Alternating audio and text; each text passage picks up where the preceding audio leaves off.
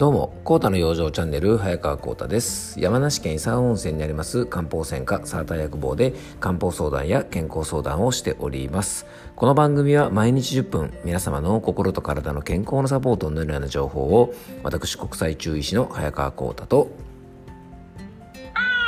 はい、アシスタントの猫林さんとの2人でお届けしております。さて、えっ、ー、とね、いきなりなんですが、猫林さんって昼寝はします？そうですよね。結構よく寝てますよね猫林さんね。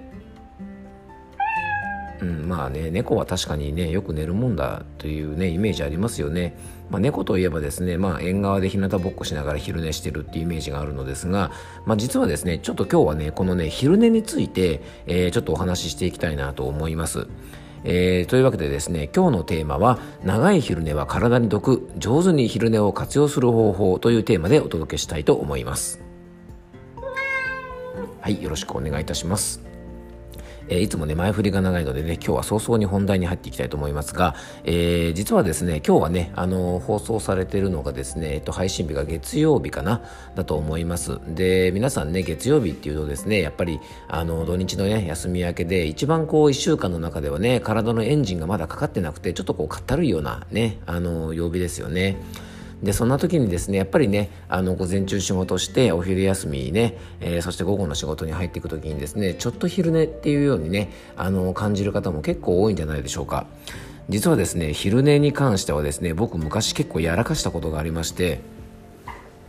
もうね、あのー、時効だからね、言ってもいいと思うんですが、あのー、昔あるメーカーにね、あのー、メーカー勤務をしてた時にですね、えー、出張でですね、高速道路に乗ってサービスエリアでね、お昼ご飯食べたんですね。でね、僕当時あの広島県に住んでまして、ちょうどね、えっと、小谷かな？小谷サービスエリアっていうですね、広島のイン、広島インターから一番最初にあるですね、結構大きいサービスエリア、ガソリンスタンドがあったりとかね、あの、そういわゆる大きいサービスエリアがあってですね、そこにね、えっと、アンデルセンっていうですね、焼きたてのパンが売ってるパン屋さんがそのサービスエリアに入ってるんですよね。でそこでですね、えっと、今日は、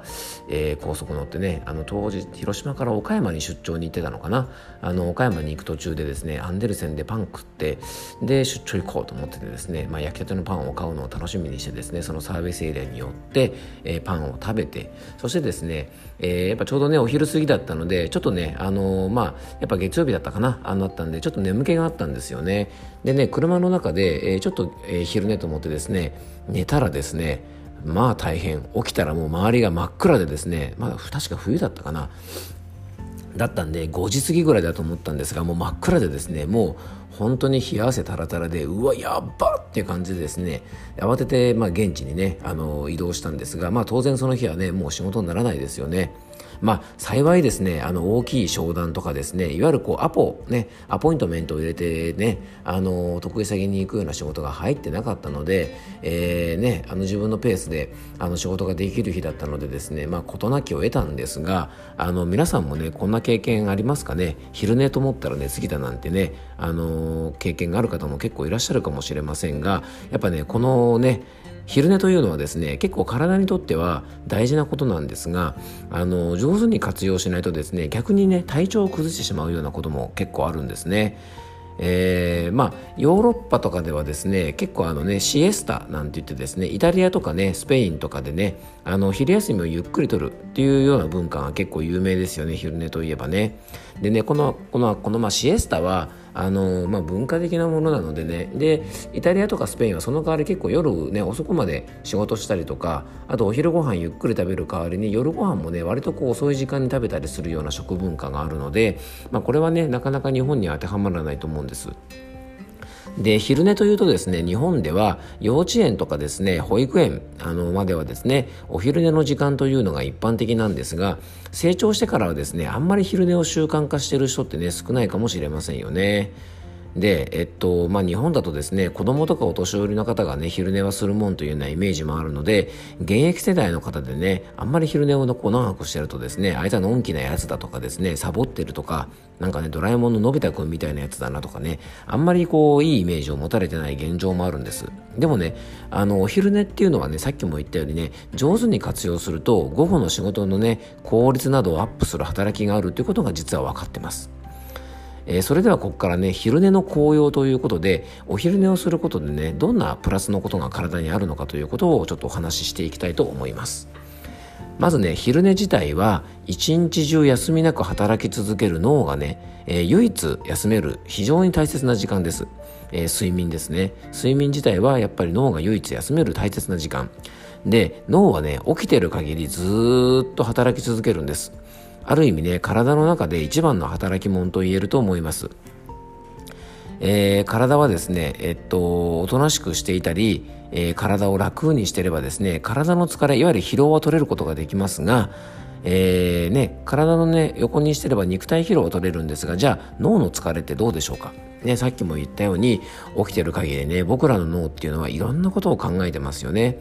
まあ、ソファーにねあの横になってゴロンとしたりとかですね車の中でねシート倒してねあの横になっててもですね仕事の悩みとかですね家族の悩みとかプライベートの悩みとかですね趣味のことすいません電話の音が入っちゃってますね。えー、なので、ね、楽しいことでも嫌なことでもですね、まあ、起きている限り僕らの脳は、えー、働き続けます。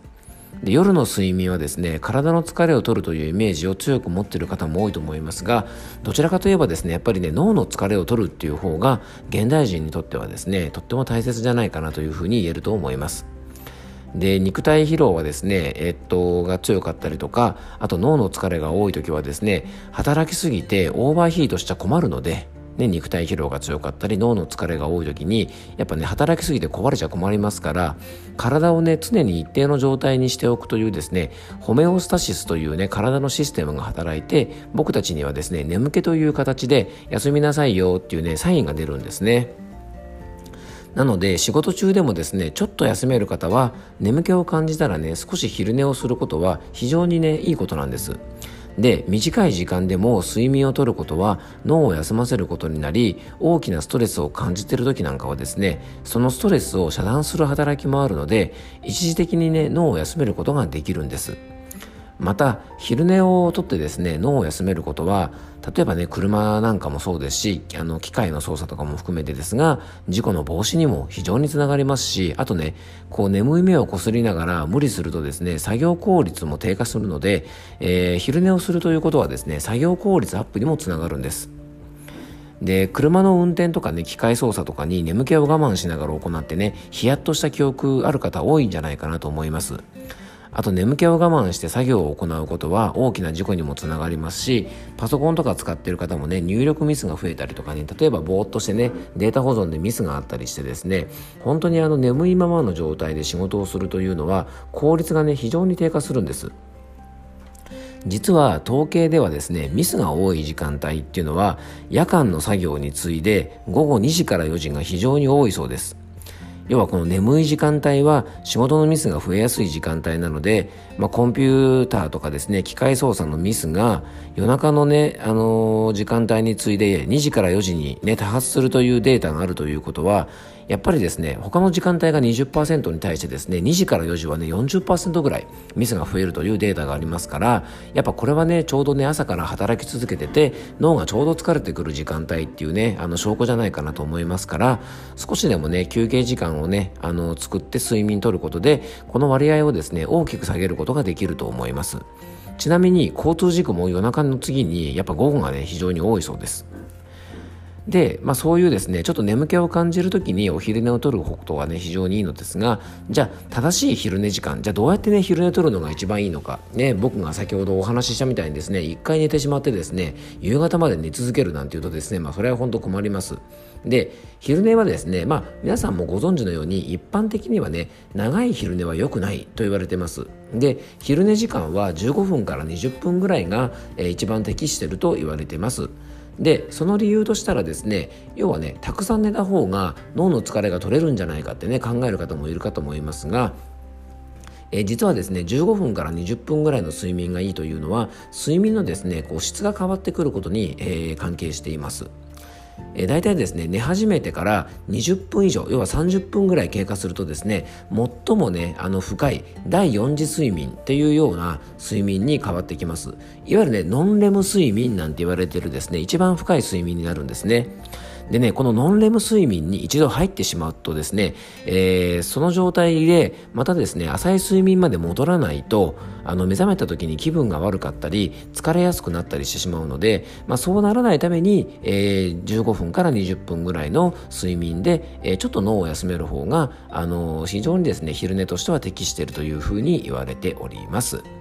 えー、今日はですね、えっと、昼寝についてちょっとお話しさせてもらいました。えー、もうちょっと詳しい内容をですね、知りたいなという方は、えー、僕のですね、インターネット上のコラムをノートというホームページで公開しておりますので、え番組の詳細の方にですね、そちらのリンクを貼っておきますので、えー、ぜひそちらからご覧いただければというふうに思っております。え無料の記事とですね、有料の記事があって、あの、有料の記事の方はですね、一つ大体100円ぐらいで公開させてもらってますので、え僕がですね、ちょっと新しい本を買って勉強するね、あのちょっと費用のね、あのご協力と思ってですね、えー、ちょっとね、あのー、100円で購入してまたぜひ読んでいただけたらとっても嬉しいです。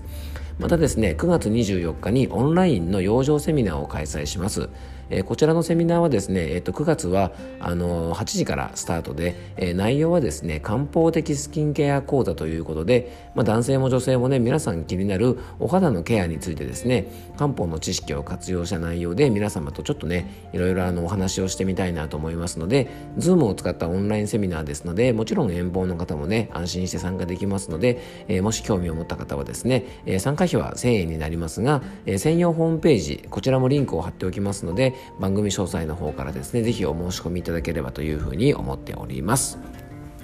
今日も聞いていただきありがとうございました。どうぞ素敵な一日をお過ごしください。